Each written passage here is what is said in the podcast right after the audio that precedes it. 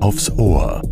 Der Podcast der FF mit Verena Plieger.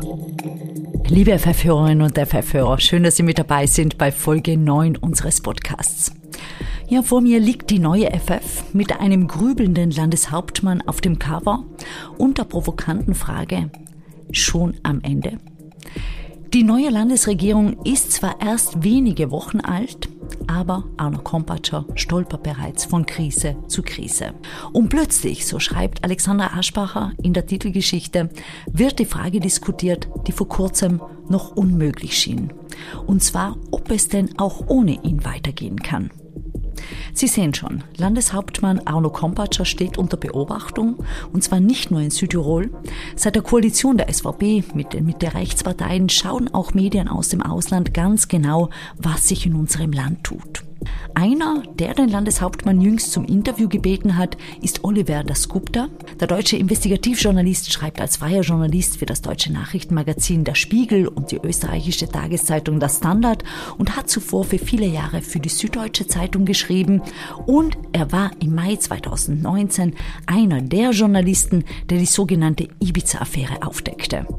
Eine Affäre, ein Skandal, wir erinnern uns, der Österreich vor knapp fünf Jahren in die größte innenpolitische Krise seit dem Ende des Zweiten Weltkriegs gestürzt hat. Mein Kollege Andre Wert hat Oliver Dasgupta kurz vor seinem Landeshauptmann-Interview hier zu uns ins FF-Studio geladen und mit ihm vor allem über die Ibiza-Affäre gesprochen.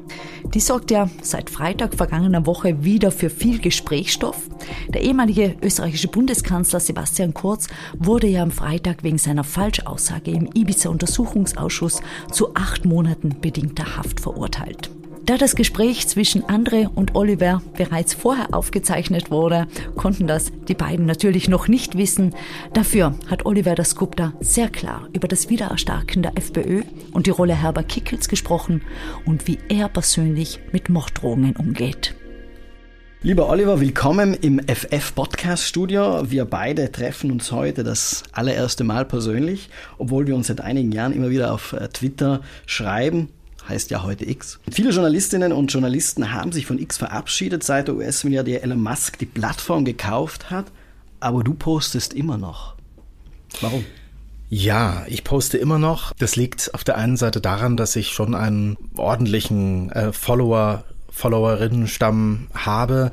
Und ich muss dazu sagen, ich poste auch ähm, bei Blue Sky, sozusagen dem Twitter, ne, Klon darf man eigentlich nicht sagen, der Alternative. Da poste ich auch und Twitter, ich nenne es immer, immer noch so, finde ich, hat nach wie vor gerade in unserem deutschen Sprachraum immer noch eine ganz gute Funktion, eine wichtige Funktion, gerade in der politmedialen Blase. Und ähm, ich sehe diese ganzen Entwicklungen ähm, seit der Übernahme durch Musk, ich sehe die mit Sorge. Die sind auch nicht irgendwie wegzureden. Das ist eine Negativspirale. Vielleicht kommt der Tag, ähm, an dem ich aussteige aber den sehe ich noch nicht. Du bist Investigativjournalist und schreibst für die österreichische Tageszeitung Der Standard und das deutsche Nachrichtenmagazin Der Spiegel, mhm. vor allem über Österreich, viel über Politik. Ich darf an dieser Stelle eine Szene aus einem YouTube-Video vorspielen und ich bin mir sicher, du weißt jetzt schon, was du zu hören bekommst.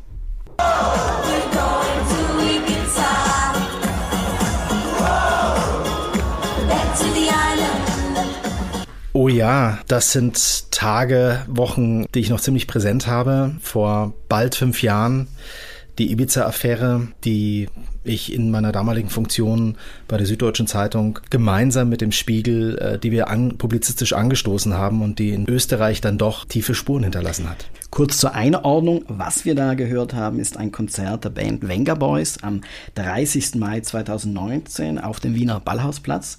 Zwei Wochen vorher hatte der österreichische FPÖ-Obmann Heinz-Christian Strache seinen Rücktritt als Vizekanzler erklärt. Wenig später endete auch die Kanzlerschaft von Sebastian Kurz und es kam zu Neuwahlen.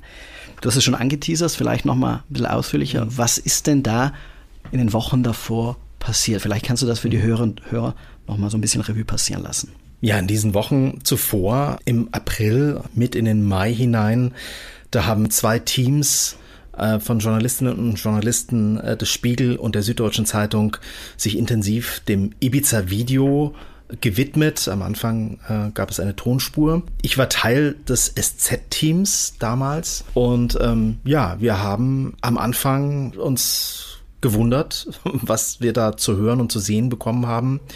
Und am Anfang glaubt man gar nicht, was da so passiert, was da in diesen schlechten Videoaufnahmen und die Tonspuren waren auch nicht so gut, was man da so hört und sieht. Da war Heinz Christian Strache zu sehen und sein äh, Intimus Johann Godenus, die gemeinsam mit ähm, zwei weiteren Personen äh, in einer Finca auf Ibiza saßen, den Abend über gefeiert, gezecht haben und dann über dubiose Deals gesprochen haben. Das Ganze hat sich im Sommer 2017 zugetragen. Damals war Wahlkampf in Österreich und paar Monate später war Heinz-Christian Stracher, der damalige FPÖ-Obmann, Vizekanzler von Österreich. Als du das Video das erste Mal gesehen hast, war dir damals klar, was für brisantes Material ihr da auf dem Computer habt?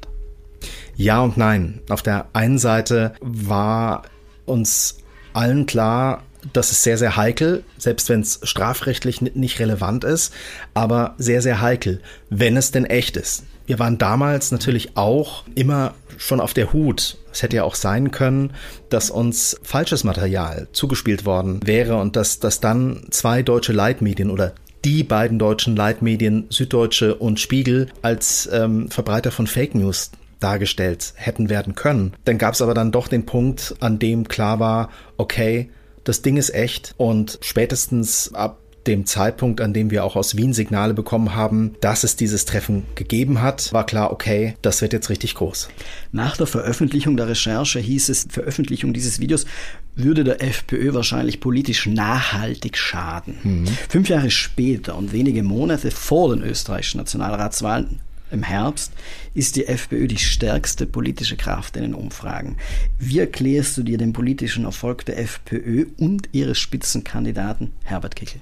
Ja, das äh, wirkt sehr wundersam, dass nach dieser politischen Bombe und nach dem Ende der ähm, FPÖ-Mitregierung, ähm, dass die jetzt wieder oben auf sind. Ich glaube, es gibt da mehrere Faktoren. Die wichtigsten sind, dass auf der einen Seite äh, auch mit durch die Ibiza-Affäre angestoßen ruchbar wurde, dass auch die andere Partei, die damals mit der FPÖ regiert hat, möglicherweise offen war für dubiose Deals. Die ÖVP die ÖVP. Wenn man genau hinschaut, äh, dann hat die Ibiza-Affäre im Nachgang auch Sebastian Kurz gleich zweimal die Kanzlerschaft gekostet. Das erklärt aber nicht, dass die FPÖ so stark ist und Kickel so stark ist. Und jetzt komme ich zum zweiten Faktor. Die FPÖ hat es tatsächlich in den letzten Jahren geschafft, den Ruch der Korruption erfolgreich abzustreifen. Und zwar an der ÖVP.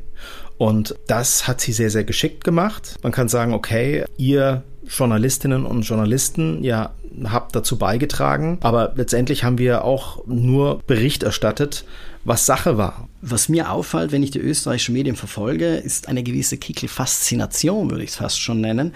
Das Standard und der Spiegel äh, betreiben ja auch einen gemeinsamen Österreich-Podcast Inside Austria. Und wenn ich mir anhöre, worüber deine Kolleginnen und Kollegen im Podcast sprechen, dann geht es gefühlt entweder um die FPÖ oder um Herbert Kickel. Warum diese Fokussierung? Gibt es nichts anderes, worüber man politisch berichten kann? Diese Frage, die müssen wir uns gefallen lassen. Warum diesen Fokus auf Herbert Kickel, auf die FPÖ? Das hat mehrere Gründe. Ein Grund ist, ähm, tatsächlich war, glaube ich, die FPÖ noch nie auf so einem Trip wie momentan. Und Herbert Kickel hat ein paar Dinge anders gemacht als seine Vorgänger, auch als Strache. Er verwendet zum Beispiel Nazisprache oder Anleihen dazu. Er grenzt sich nicht mehr ab zu Rechtsextremisten wie den Identitären und er spricht einfach davon, äh, dass man Systemwechsel machen könnte. Also das ist ja auch besonders kurios. Da will jemand das politische System Österreichs sozusagen zertrümmern inszeniert sich, äh, er sagt ja gerne Volkskanzler, eine NS-Vokabel, als, als Mann der Massen. Aber auf der anderen Seite ist Herbert Kickel ein Kind dieses politischen Systems und die FPÖ ist, anders als die deutsche AfD, eine etablierte Partei, manche würden sagen Altpartei in Österreich. Als Kickel Innenminister war, hieß der Kanzler Sebastian Kurz. Oliver, was macht eigentlich Sebastian Kurz zurzeit? Wo ist er denn? Also Sebastian Kurz ist relativ erfolgreicher Geschäftsmann, ähm, hat ähm, in diverse Startups investiert, unter anderem eine israelische Firma. Da geht es um Cyber Security. Er hat auch äh, im Gesundheitsbereich investiert. Oft aber befindet er sich in Wien. Dort hat er nicht nur sein Büro am Stubenring, sondern auch jetzt in den letzten Monaten regelmäßig Termine am Landesgericht für Strafsachen, denn es läuft ein Prozess gegen ihn. Und das ist ein Prozess, in dem es um den Vorwurf geht der Falschaussage vom Parlamentarischen Untersuchungsausschuss. Es ist noch nicht der Prozess, weil das manche auch ähm, verwechseln. Es ist noch nicht der Prozess, der große Prozess, der möglicherweise bald ansteht, in dem es um mögliche Medienkorruption geht. Wurdest du aufgrund deiner Recherchen auch schon mal bedroht oder hat man dich zu beeinflussen versucht? Ja, das ist ein heikles Thema. Ähm, tatsächlich wurde ich schon mehrfach bedroht. Handfeste Morddrohungen gab es zwei, noch zu SZ-Zeiten. Also Morddrohungen, die ich jetzt mal konkreter nehme. Und ähm, die wirkten mitunter nicht so aus dem Affekt heraus, sondern da war schon oder da wirkte mehr Überlegung dahinter zu sein. Wo, über welche Recherchen sprechen wir da? Da ging es um einen nachrichtlichen Text, den ich damals mit einer SZ-Kollegin über Pegida geschrieben habe, also diese fremdenfeindliche Bewegung in Sachsen. Und da haben wir zusammen einen Text geschrieben, ich weiß es noch, es war an einem Abend. Und dann kam tatsächlich einiges Feedback, sehr negatives Feedback, Beschimpfungen, krawallige Mails aus Ostdeutschland, erkennbar. Da war diese eine Mail auch von einem Menschen, der ziemlich genüsslich, aber auch wütend, aber doch überlegt, äh, sich ausgemalt hat, was er mit meinem Kopf anstellt. Die Frage ist banal, die Antwort wird es nicht sein, was macht das mit einem? Also damals habe ich schon Schreck gekriegt, eine Morddrohung oder diese zwei konkreten Morddrohungen, das, das geht schon rein. Auf der anderen Seite, damals wie heute, meine ich, kann man mich nicht finden. Und das beruhigt mich ein, ein Stück weit. Ich gehe auch selten auf Veranstaltungen. Ich bin eigentlich nicht so gut greifbar. Und das beruhigt mich noch. Bei diesem einen Fall, den ich gerade geschildert habe, übrigens, der, der Mann hatte seine Identität nicht ganz so gut verschleiert. Es handelte sich um einen Elektrotechniker aus der Nähe von Leipzig. Der hat dann um Verzeihung gebeten und ich habe deshalb ihn nicht angezeigt, weil ich gedacht habe und immer noch meine, äh, besser man lässt einen laufen, der einem hoch und heilig verspricht, seine Lehren daraus zu ziehen, als äh, dass man das dann endlos in die Länge zieht. Oliver, du hast an einer österreichischen TV-Doku über Lisa Maria Kellermeier mitgearbeitet, die letztes Jahr ausgestrahlt wurde. Lisa Maria Kellermeier, zur Erinnerung, war eine österreichische Ärztin, die im Netz von Gegnern der Corona-Maßnahmen Hassnachrichten und Morddrohungen erhalten mhm. hatte und sich vor ihrem Suizid nicht ausreichend geschützt fühlte.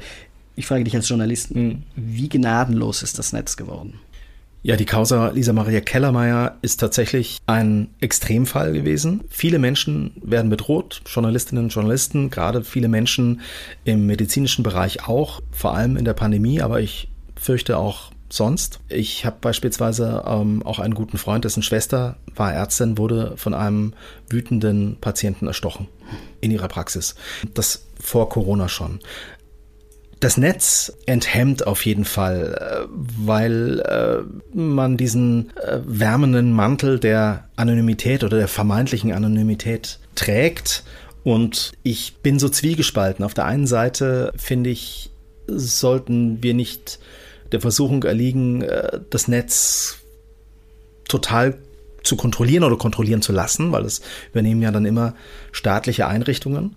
Ähm, auf der anderen Seite ähm, finde ich, kann äh, digitaler Hass und digitale Hetze, Beleidigung, alles, was quasi auf der Straße strafbar wäre, sollte im digitalen Raum auch strafbar sein. Und es muss aber auch die Möglichkeit geben, für die Justiz und Innenbehörden das effektiv zu ahnden. Und da kommen wir ähm, gleich an den wesentlichen Punkt. Ich glaube, es gibt einfach zu wenig Kapazitäten, sowohl bei der Justiz als auch bei der Polizei, um dem Ganzen nachzukommen. Und zwar fristgerecht. Beim Fall Lisa Maria Kellermeier war es zum Beispiel so, man hatte tatsächlich äh, nach ihrer Anzeige, man hätte die Möglichkeit gehabt, ähm, schneller zu agieren. Ähm, als der Fall dann schließlich in Deutschland landete, haben die Staatsanwältinnen und Staatsanwälte der Generalanwaltschaft Berlin gesagt, ja, okay, wir haben hier wenig bekommen, aber die Datenschutzfristen sind sowieso schon längst verfallen. Wir können einfach nicht mehr machen. Wenn wir über die Arbeit von Journalistinnen und Journalisten sprechen, müssen wir natürlich auch über Vertrauen sprechen. Immer wenn es Umfragen gibt über Berufsgruppen, schneiden Journalistinnen und Journalisten schlecht ab. Ja. Nach uns kommen nur noch die Politiker, um es überspitzt zu formulieren. Wie kann das sein? Ich glaube einfach, dass in den letzten Jahren der öffentliche Diskurs, der politische Diskurs äh, nicht nur politisch verlottert ist, sondern dass auch wir, und ich meine das durchaus selbstkritisch, aufpassen müssen mit Sprache, mit Sprachbildern, äh, mit Vergleichen, Gleichsetzungen, weil auch jemand, den ich zum Beispiel kritisch die letzten Jahre begleitet habe, wie Sebastian Kurz, ist natürlich trotzdem kein Unmensch. Und wenn ich jetzt bei Twitter so sehe, als was Sebastian Kurz tituliert wird, was man ihm quasi unterstellt, wie man ihn auch teilweise aus seiner Anonymität heraus beleidigt, dann ist das einfach total daneben. Ein Vorwurf, der der Branche oft gemacht wird, ist, Journalisten würden Menschen erziehen wollen, ihnen ihre Meinung aufdrängen. Mhm. Da spricht man dann über Haltungsjournalismus. Dürfen sich Journalistinnen und Journalisten einmischen? Dürfen sie Haltung zeigen oder müssen sie immer auf Distanz bleiben? Journalistinnen und Journalisten sind natürlich auch Menschen und Menschen sind keine Maschinen weil sonst könnten wir Journalismus künftig auch KI überlassen und dann haben wir quasi nur noch Nachrichten. Aber selbst bei Nachrichten, äh, Nachrichtenauswahl äh, wäre ja schon eine Wertung drin. Nein, ich glaube, es ist nicht nur in Ordnung, sondern unvermeidbar, dass man eine eigene Wertung, eine eigene Haltung, eine eigene Sicht der Dinge mit einbringt als Journalistin und Journalist. Aber aber natürlich sollte man darauf achten, dass bestimmte Gesichtspunkte gewahrt bleiben. Bleiben wir bei dem Beispiel Sebastian Kurz. Wenn man über Österreichs Ex-Kanzler schreibt, dass er jetzt vor Gericht steht wegen Falschaussage, dann gehört da unbedingt rein, dass er alle Vorwürfe abstreitet. Das ist ganz, ganz wichtig, dass er seine Meinung, seine Ansicht in jedem Artikel auch wiederfindet. Wie man dann die einzelnen Prozesstage erlebt, das ist den Berichterstatterinnen und Berichterstattern vor Ort selbst überlassen. Das ist dann die individuelle Wertung, welche Aspekte man wie gewichtet. Drei Abschlussfragen. Wir sind fast am Ende des Podcasts. Du kannst dir die Reihenfolge der Antworten selber aussuchen. Mhm. Bitte um kurze Antworten. Das Gupta, die Frage stelle ich mir immer schon, was bedeutet der Nachname oder woher stammt er, wenn du uns das erzählen möchtest? Zweitens, wer wird Kanzler in Österreich? Und drittens, und das auf besonderem Wunsch einer Kollegin, hatte die Oligarchin im Ibiza-Video wirklich so schere Zehennägel? Ich fange mit meinem Namen an. Mein Familienname stammt ähm, aus Nordindien, genauer aus der Region Bengalen. Mein Vater ist im Himalaya geboren. Was er genau bedeutet, dieser Name Dasgupta, kann ich nicht sagen. Ich war viermal bislang als Tourist in Indien. Mein Vater gehört zu den Menschen, die als, dem Fall als Student in die Ferne kommen, nach Deutschland, dort sesshaft werden und dann versuchen, sich komplett zu assimilieren. Und leider, muss ich sagen, hat er alles, fast alles, was an Indien erinnert hat, abgeschnitten. Ja, wer wird Kanzler in Österreich? Ich bin mir ziemlich sicher, dass es Herbert Kickel nicht wird. Ich bin mir auch ziemlich sicher, dass er selbst äh, gar nicht damit rechnet, Bundeskanzler der Republik Österreich zu werden. Warum? Kickel hat mit seinem sehr konfrontativen Kurs die FPÖ zwar groß gemacht, zumindest in den Umfragen. Aber momentan sehe ich weder die konservative Volkspartei noch die SPÖ in der Lage, auch willens mit der FPÖ unter Herbert Kickel zu koalieren. Nummer drei, die Zehennägel der Oligarchennichte, der vermeintlichen. Ich kann es tatsächlich nicht sagen. Ich habe zwar nicht den Blick für Zehennägel wie offensichtlich Heinz-Christian Strache, aber ich glaube, da lag er eher falsch. Herzlichen Dank fürs Gespräch. Das war mein Kollege Andre Wert im Gespräch mit dem deutschen Investigativjournalisten Oliver Dasgupta, der übrigens nicht aufgrund seines Landeshauptmann-Interviews und auch nicht aufgrund seines Besuchs hier bei uns im FF-Studio hier in Südtirol weilte, sondern weil er hier mit seiner Familie urlaubte und seinen Aufenthalt in der Nähe vom Meran auch gleich beruflich genutzt hat. Und wir werfen nun abschließend noch einen Blick in die aktuelle FF und ich darf auf zwei Artikel verweisen, in denen es um öffentliche Verkehrsmittel geht. Zum einen um das neue Ticketing. 30 Millionen Euro an Steuergeldern hat das neue System gekostet. Das Problem nur, es läuft noch immer nicht so, wie es laufen sollte. Vielfach, Sie haben es vielleicht auch selbst erlebt, steht auf den Entwertern Out of Service. Wir gehen der Frage nach, wie das sein kann. Und um ein ganz anderes Modell des öffentlichen Verkehrs geht es in Klausen. Dort gibt es einen Plan, das Künstlerstädtchen und Kloster Seben künftig mit einem Aufzug zu verbinden. Diese Idee eines Öffi-Fahrstuhls, die mag zwar utopisch klingen, ist es aber alles andere. Verkehrsexperten sind der Überzeugung, dass solche Aufzüge ideal seien für die Mobilität von bestimmten Dörfern. Mal schauen, ob wir irgendwann mal mit einem Aufzug nach Leiden, Barbien oder Meranzen fahren. Das jedenfalls war's für diese Woche. Den nächsten FF-Podcast, den gibt es in einer Woche wieder. Wie immer am Donnerstag, denn Donnerstag ist der FF-Tag. Machen Sie es gut.